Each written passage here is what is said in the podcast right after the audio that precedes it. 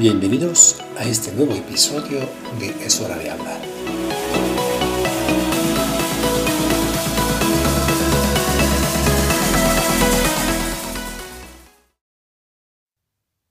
En mi ministerio sacerdotal acompaño a menudo jóvenes que pasan por pruebas difíciles y no pocas veces muy dolorosas.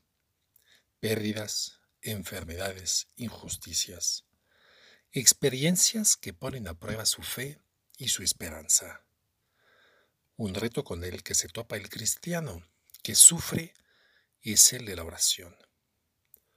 ¿Cómo orar cuando hay tanto dolor en mi corazón que apenas puedo con mi vida? Que me cuestiono lo que hasta el día de hoy nunca me había cuestionado.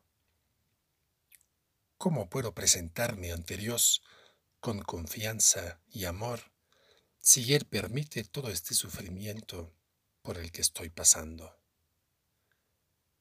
Para responder a estas preguntas, o intentar responder a ellas, les quiero compartir de lo que leí en un libro de Adrienne von Speyer sobre la oración.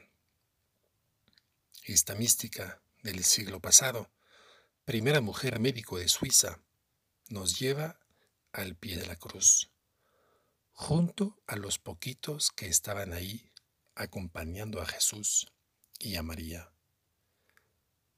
Lo que está sucediendo bajo sus ojos es demasiado espantoso y demasiado cerca a ellos como para que puedan dimensionar realmente lo que está pasando. En ese momento les es velado como la cruz puede ser fuente de un nuevo modo de orar. Están demasiado en shock como para poder orar.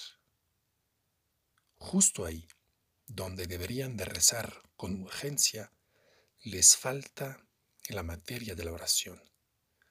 Y lo único que pueden hacer es callar, ponerse a disposición de Dios para que Él llene su alma, porque ellos no son capaces de ello. ¿Por qué? Porque su alma está demasiado llena de sufrimiento. Y entonces Dios les pide lo siguiente, padecer en el no entender. El misterio del sufrimiento de por sí es incomprensible, pero el misterio de un Dios que muere en la cruz es todavía menos entendible. Cuando Cristo muere, sus discípulos están tan cansados y confundidos que ni siquiera gritan con él. Regresan a casa llevando consigo una enorme y dolorosísima pregunta. Un simple ¿por qué?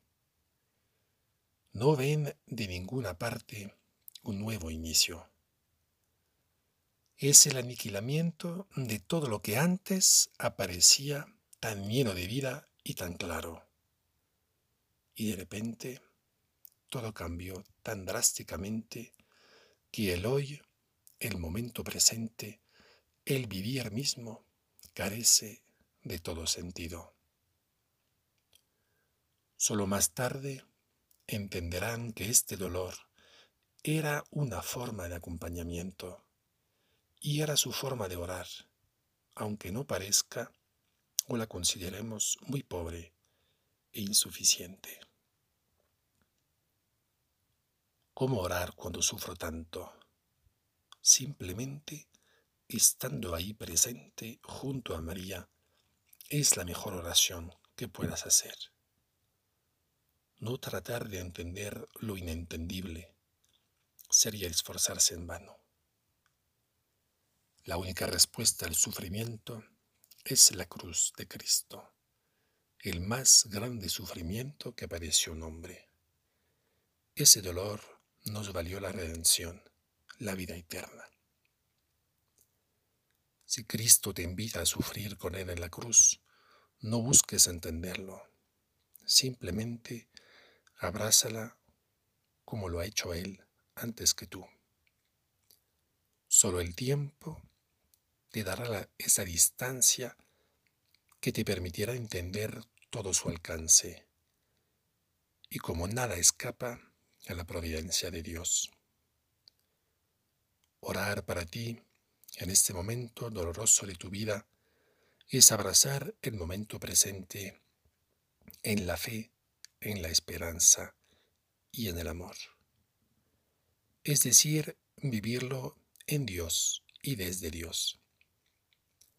Si logras esto, tu oración, por más que sea sin palabras y de muchas lágrimas, llegará ciertamente directamente al corazón de Dios. Cierro con un salmo que siempre me ha dado mucha paz. El Salmo 56, versículo 9. Tú has anotado los pasos de mi destierro. Recoge mis lágrimas en tu odre. ¿Acaso no está todo registrado en tu libro? Cada uno de mis pasos, Dios los tiene contados porque soy demasiado importante para Él.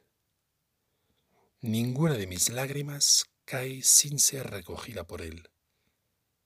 Es el primero que sufre conmigo. Cuando la cruz, el dolor, el sufrimiento se nos acerca mucho, sepamos abrazar el momento junto a Jesús, junto a María, en silencio sin buscar entender, simplemente confiando que Dios se hace presente y sabrá transformar este dolor en alegría cuando Él disponga, en esta vida o en la otra. Ánimo, pido por ti.